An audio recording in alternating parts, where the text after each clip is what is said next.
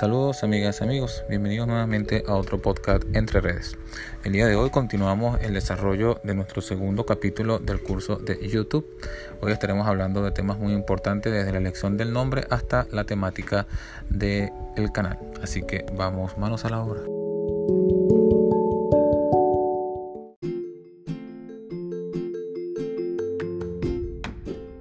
Primera instancia, la elección del nombre del canal que vamos a estar eh, registrando es uno de los pasos fundamentales a la hora de tomar ese, esa iniciativa de crear nuestro perfil en YouTube. Cuando tomamos en consideración la elección del nombre, no solo tenemos que pensar en el nombre de nosotros mismos o el de la empresa o el del producto en específico. Son valores considerados que se tienen que tomar en cuenta. Sin embargo, cuando estás desarrollando una temática eh, que no tiene, digamos, un nombre definido, que tú vas a quizás a buscar una identidad más allá de la elección de un nombre, tienes que tomar en consideración también el público objetivo al cual quieres dirigir, de manera que ellos puedan de una forma u otra sentirse identificados con el nombre. Otro factor importante en la elección del nombre es que tiene que ser un nombre corto, un nombre pegadizo, un nombre fácil de recordar y fácil de escribir. Cuando tú de pronto vas a compartir el canal de YouTube y las personas comienzan a buscarte, eh, es mucho más fácil eh, que escriban el, canal de Joel, por ejemplo. Vamos a buscar a Joel en el canal de YouTube de Joel. Entonces escriben Joel listo, todo cualquiera sabe escribir Joel, pero de repente yo le digo, no, mi canal se llama mm, Joel JKR 2015 Mundo World. Entonces la gente se queda como que, mm, ¿cómo se escribe todo eso? Entonces, de una forma u otra, tienes que evitar que elegir un nombre con palabras compuestas, con palabras que sean difíciles para, para que las personas lo puedan localizar dentro de la plataforma. Trata de buscar un nombre una elección de nombre para tu canal que vaya con, de la mano con el idioma que se va a estar desarrollando dentro del canal. No es muy conveniente que si vas a estar hablando en español coloques un nombre en inglés o viceversa. Es importante que todo esté, como siempre les he dicho, en armonía. Y en otro punto de vista, si tu canal está abocado estrictamente a tu persona, sería prudente que nada más coloques tu nombre y ya que el canal sea el canal de Joel Bryce, que el canal sea el canal de María Pérez, que el canal sea el canal de Pedro Hernández. Y ya, ok, las personas van a buscarte por tu canal de YouTube y van a usar tu nombre para encontrarte. Entonces, de esa forma, quizás puedas eh, ir escalando dentro también de la, de, la, plataforma de YouTube, ya que tu comunidad que tienes fidelizada en Facebook o en Instagram o en cualquier otra red social, los puedes derivar hacia tu canal de YouTube para que te busquen específicamente con tu propio nombre. Y de esa manera mm, puedes ir ganando esos requerimientos necesarios para poder escalar en YouTube, como son los mil suscriptores y las horas de visualización para poder monetizar tu canal a la brevedad posible. Así que elegir un nombre que vaya de la mano con tu comunidad, con tus intereses, que todo vaya en armonía es vital. No es una decisión que deberías de tomar en un momento eh, apresurado. Toma eh, tómate tu tiempo para elegir el nombre correcto, inclúyelo dentro del estudio que vas a realizar en la planificación de la creación de tu canal de YouTube y de una forma u otra haz muy minuciosamente una investigación dentro de YouTube previa a la creación de tu canal. Por ejemplo, si tu, si tu canal va de repostería, tú te llamas María Pérez, entonces busca en YouTube los pasteles de María Pérez, a ver qué sucede, a ver qué aparece. Quizás existan ya canales de YouTube que vayan exactamente con, la, con el mismo nicho que tú, de repostería, de cupcake, de recetas de pastelería, y también hay una o varias María Pérez. Entonces tienes que ir buscando la manera de diferenciarte de esos canales para que no tengas un menor número de competencia. Eso es lo que tiene que, ver y es algo muy muy importante en cuanto al nicho en el cual te vas a desarrollar. Eso lo vamos a hablar en la segunda parte de nuestro podcast.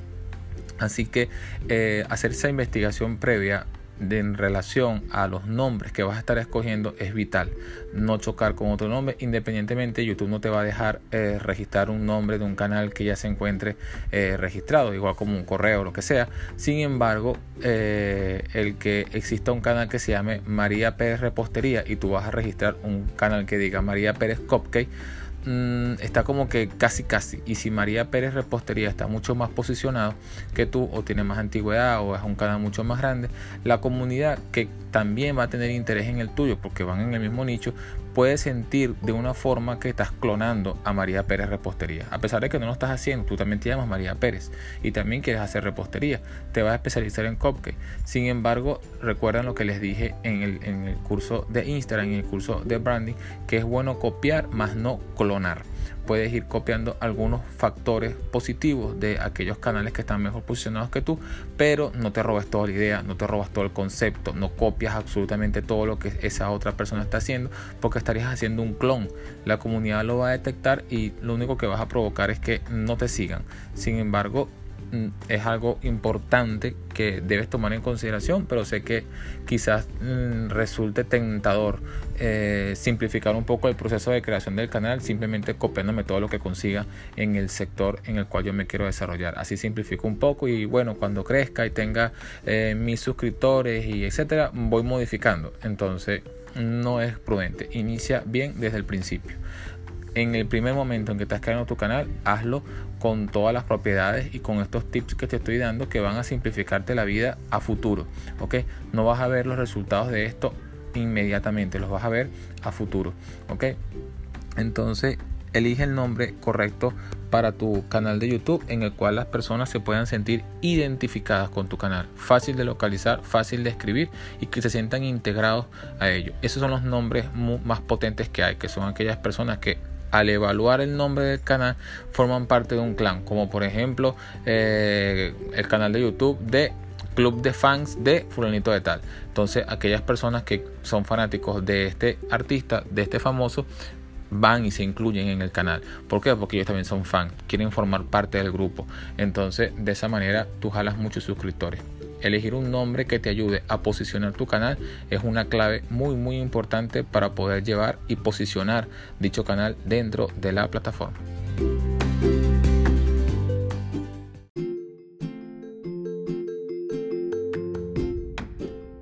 De la misma forma como les he hablado en el curso de Instagram y en el curso de branding y marca personal, acá en YouTube tomar en cuenta el estudio del nicho, del segmento en el cual te vas a estar desarrollando es vital.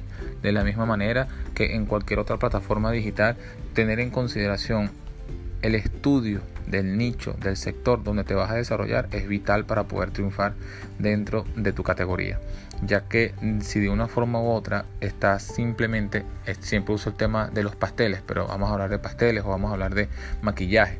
Eh, simplemente vas a hacer maquillaje y haces maquillaje maquillaje y maquillaje, pero lanzas a todo, es decir, vas a estar abarcando un enorme espectro de trabajo y no te vas a especializar. De esa manera va a ser mucho más difícil escalar tu canal o tu marca personal porque de una forma u otra estarás compitiendo con muchísimas personas que están haciendo exactamente lo mismo que estás haciendo tú.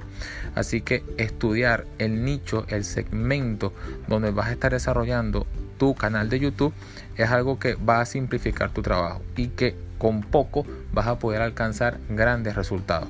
Cuando tú te logras especializar, logras elegir el nicho, luego eliges el subnicho y el micro nicho que yo he tratado de inculcarles esta, este último valor, lo que es el micro nicho, eh, dentro, de la, dentro de la estrategia que estés desarrollando, dentro del plan de acción que estés desarrollando.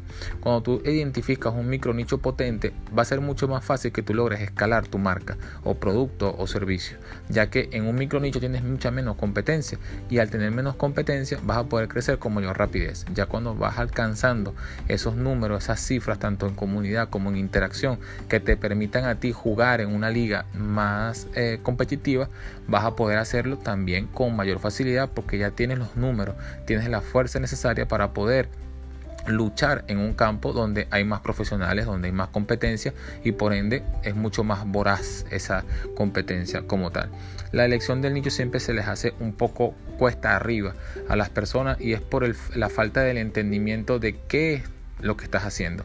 Y es por eso que yo ante todo, ante independientemente de que sea un curso de Instagram, de YouTube, de Facebook, de branding y marca personal, lo que sea que estés haciendo, siempre les llamo a que el primer factor a evaluar, a considerar, a meditar, a desgranar dentro de tu propio proyecto es descubrir cuáles son tus potencialidades, qué es lo que quieres compartir con la comunidad, qué es ese punto fuerte, qué es ese factor de valor que vas a estar compartiendo con la comunidad. Al tú poder identificar esto, ya puedes ir a realizar en papel o mentalmente un embudo donde la parte ancha del embudo esté hacia arriba y la parte angosta del embudo esté hacia abajo. Y en la parte de arriba coloca el sector estrictamente así dicho en el cual te vas a desarrollar mecánica, servicios, eh, repostería o, comida en este caso, lo que es comida, lo que es maquillaje, lo que es eh, entretenimiento, sea lo que sea que estés haciendo y poco a poco vas bajando. Puedes ir eh, eh, descartando opciones, tú eres el experto o experta en el nicho, en el sector donde que estás trabajando. Yo no te puedo decir a ti, por ejemplo, les doy siempre algunos valores en el tema del maquillaje y la repostería porque he manejado cuentas en este eh, en estos sectores. Así que siempre les recomiendo una maquilladora, es maquilladora profesional y es estilista y todo esto. Entonces yo le digo, en nicho estás en maquillaje, ¿ok? Es tu profesión, es lo que sabes hacer muy bien. Ahora, en el subnicho te recomiendo que te especialices, por ejemplo, en el maquillaje solamente para novias por ejemplo, solamente para novias. Y posteriormente en el micro nicho te especialices en un tema, en, en el maquillaje para novias de un color de piel específico y trata por supuesto de buscar el más difícil de maquillar. De esa forma vas a poder mostrar experticia en un sector específico del maquillaje con poca competencia. Poco a poco podrás ir escalando dentro de ese micro nicho y podrás luego subir en dentro del propio embudo que tú diseñaste. Podrás luego simplemente competir en el tema del maquillaje de bodas. Y no solamente vas a maquillar a un tipo de piel específica, sino que también te van a llegar opciones o solicitudes de maquillaje de otro tipo de piel. Y de esa forma podrás haber escalado dentro de tu propio embudo. Lo mismo sucede con cualquier profesión que ustedes estén desarrollando, con cualquier oficio, con cualquier emprendimiento. Todo tiene una escalera, todo tiene una pirámide que puede ser escalada. Y de esa manera ustedes pueden quizás eh, hacer mucho más efectivo su trabajo. Con poco obtener grandes resultados. No tienes que subir 100 eh, videos al mes o dos videos diarios o un video todos los días a tu canal de YouTube para poder eh, destacar dentro de la red. O sea, hay personas que suben dos videos, tres videos al mes y consiguen con esos dos, con esos tres videos, miles, cientos de miles de suscriptores, ¿ok? Así que lo que tienes que hacer es planificar, organizar y diseñar una estructura y una estrategia de tu canal y de tu plan de acción dentro de la plataforma. Con esto vas a estar garantizando más que el éxito dentro de la plataforma de YouTube, vas a estar garantizando que tu trabajo, aunque sea poco o sea mucho, obtenga los mejores resultados posibles, que es lo que todos queremos, mayor productividad y optimización del contenido que vamos produciendo con tanto esfuerzo.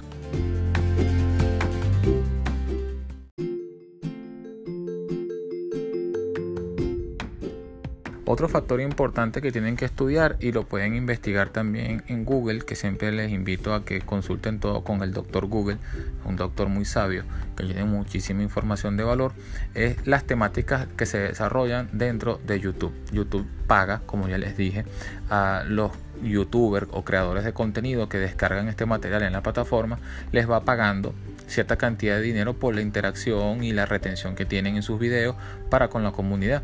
Sin embargo, también es muy bien conocido de que YouTube no paga a todos por igual. Hay temáticas en YouTube que son mejores pagadas que otras. No es un youtuber que se dedica al gamer, a lo que son los juegos online o juegos de PlayStation y todo este montón de cosas, no gana lo mismo que gana un youtuber que se está dedicando, por ejemplo, al tema de la educación. ¿Ok? Son dos valores completamente distintos. Entonces es importante que más allá de lo que quieras realizar en YouTube, hagas una investigación de los valores estimados que YouTube paga a los creadores de contenido, a los youtubers, por cada una de las temáticas que existen. ¿ok? No hay una página oficial de YouTube que diga a esta temática le pago tanto, a esta temática le pago tanto. Y muy pocas personas lo dicen. Sin embargo, hay muchos blogs de youtubers y personas del marketing que siempre han estado eh, curioseando las páginas de los youtubers y hacen consultas, etcétera, e investigaciones donde pueden tener un estimado de cuánto aproximadamente está pagando YouTube por, el, por cada temática a cada canal que está trabajando, que se está desarrollando dentro de la plataforma. Y ya también para ir cerrando el podcast del día de hoy, quería comentarles un poco cuál es la estructura de un canal de YouTube. Luego que tú mm, eh, has creado tu canal, tienes cuando entras al canal como tal desde la computadora o desde el teléfono celular tienes arriba la barra de menú tienes lo primero tienes tu nombre de tu canal abajo tienes el menú que dice página principal que es donde vas a ver todos los videos que tú has estado subiendo. Luego tienes una ventana que es la ventana de videos o la pestaña de videos. Vuelven a aparecer todos los videos en una lista, según una lista ordenada cronológicamente que tú puedes ir eh, clasificando y que tú puedes ir categorizando para tener una mejor administración, tanto tú de los videos como de los usuarios que te siguen, tus suscriptores y quienes te descubren, puedan ir consiguiendo los videos que tú vas creando. Ok, lo más correcto es ordenarlo por orden cronológico para que las personas siempre estén eh, actualizadas con tu contenido. Otra de las pestañas es la lista de reproducción. Las listas de reproducción son bastante potentes a la hora de conseguir un mayor número de horas de visualización. Porque en las listas de reproducción las listas de reproducción para quienes no sepan qué es es cuando tú le das clic a una canción por ejemplo en YouTube y en lugar de ver el video de esa canción se despliega un menú completo del mismo artista todas las canciones de ese artista. Cuando, se, cuando sucede eso ese menú condensado de 5, 10, 15, 20 videos del mismo artista, eso es una lista de reproducción que el dueño del canal ha creado una lista de reproducción como para que tú no tengas que ir a buscar canción por canción del artista, sino que ya tienes todo condensado en una lista de reproducción. Tú puedes hacer eso con tus videos. Ya cuando vayas teniendo muchos videos, tú puedes crear listas de reproducción en el cual las personas que te descubran o que son fieles a tu canal puedan simplemente buscar una lista por categoría. Vamos a suponer que yo abro mañana un canal de YouTube y yo hago una lista de reproducción del maratón de cursos gratuitos y en él voy grabando o condenso o almaceno todos los videos de cada uno de los podcasts que estamos disfrutando acá en el, en el, maratón de cursos gratuitos, acá en el podcast Entre Redes. Y esto también te garantiza que cuando una persona hace clic en un video se le despliega todo lo demás y va reproduciéndose de manera automática. Vas almacenando quizás bastantes horas de visualización. Otro de de los menús, de las opciones de menú que tienes en tu canal, es el canal comunidad. Esto no lo tienes activo sino hasta que, hasta que llegas a mil suscriptores. hasta que no llegues a concretar la cifra de mil suscriptores, la pestaña de comunidad no se te activa. Luego que lo consigues, se te activa y en esta comunidad tú puedes simplemente interactuar con la comunidad, hacer una pregunta donde los miembros de tus suscriptores pueden ir y responder la pregunta. Esto le va a dar una señal al algoritmo de YouTube que te va a indicar que estas personas, aunque no hayan visto tus videos nunca, tienen interés en ti porque respondieron tu pregunta. Lo que va a hacer YouTube posteriormente es ir a enseñarles a ellos tus videos constantemente. Y de esa forma es como puedes sacarle también mucho jugo a la pestaña comunidad de una manera bastante simplificada, se lo estoy comentando. Tienes también la pestaña de las histories, mm, no es una pestaña muy utilizada ni muy potente, en realidad es como esa versión de YouTube, eh, ese espacio de YouTube donde se copió de WhatsApp y de Facebook y de Instagram, donde mm, se está robando alguna idea y la coloca allí, pero los youtubers famosos mm, no le prestan mucha atención porque en realidad no, no, no no, traen un beneficio con, real, conciso a el canal y los valores que son considerados por YouTube para pagarte. Ok, está luego la pestaña de canales, que es decir, los canales que tú sigues en tu canal. Así como tú tienes un canal en YouTube, tú puedes darle seguir a otros canales y tu comunidad, tus suscriptores, también pueden ver cuáles son esos canales que tú puedes tener interés. Eso va a generar quizás un poco de tráfico hacia esos canales. Oye, si eh, María Pérez Repostería tiene interés en el canal de María Pérez Cupcakes, bueno, si María tiene interés en esta María, yo voy a seguir a esta María también. Entonces eso es lo que puede más o menos generar. Y la última pestaña que tienes en tu canal es acerca de, que es un espacio donde puedes dar un breve resumen sobre, sobre ti, sobre tu persona, sobre el concepto que vas a estar desarrollando dentro de tu canal y por supuesto dejar allí quizás los links de tus otras redes sociales para que siempre esté presente y la gente pueda stalkearte dentro de otras plataformas y así derivar un poco de tráfico hacia tus demás redes sociales y viceversa. En tus redes sociales también pueden haber links que los devuelvan hacia YouTube, de manera que no se vayan a extraviar y pierdas ese, eh, ese suscriptor que está nadando en internet y no se vaya con el contenido de otra persona, sino que quede atrapado en tu contenido.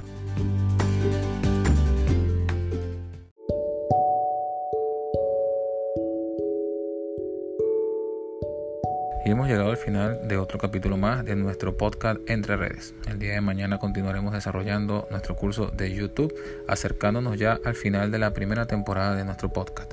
Así que no se pierdan de ningún capítulo y no se vayan a rendir. Cada uno de nosotros somos los dueños de nuestro propio éxito. Bye bye.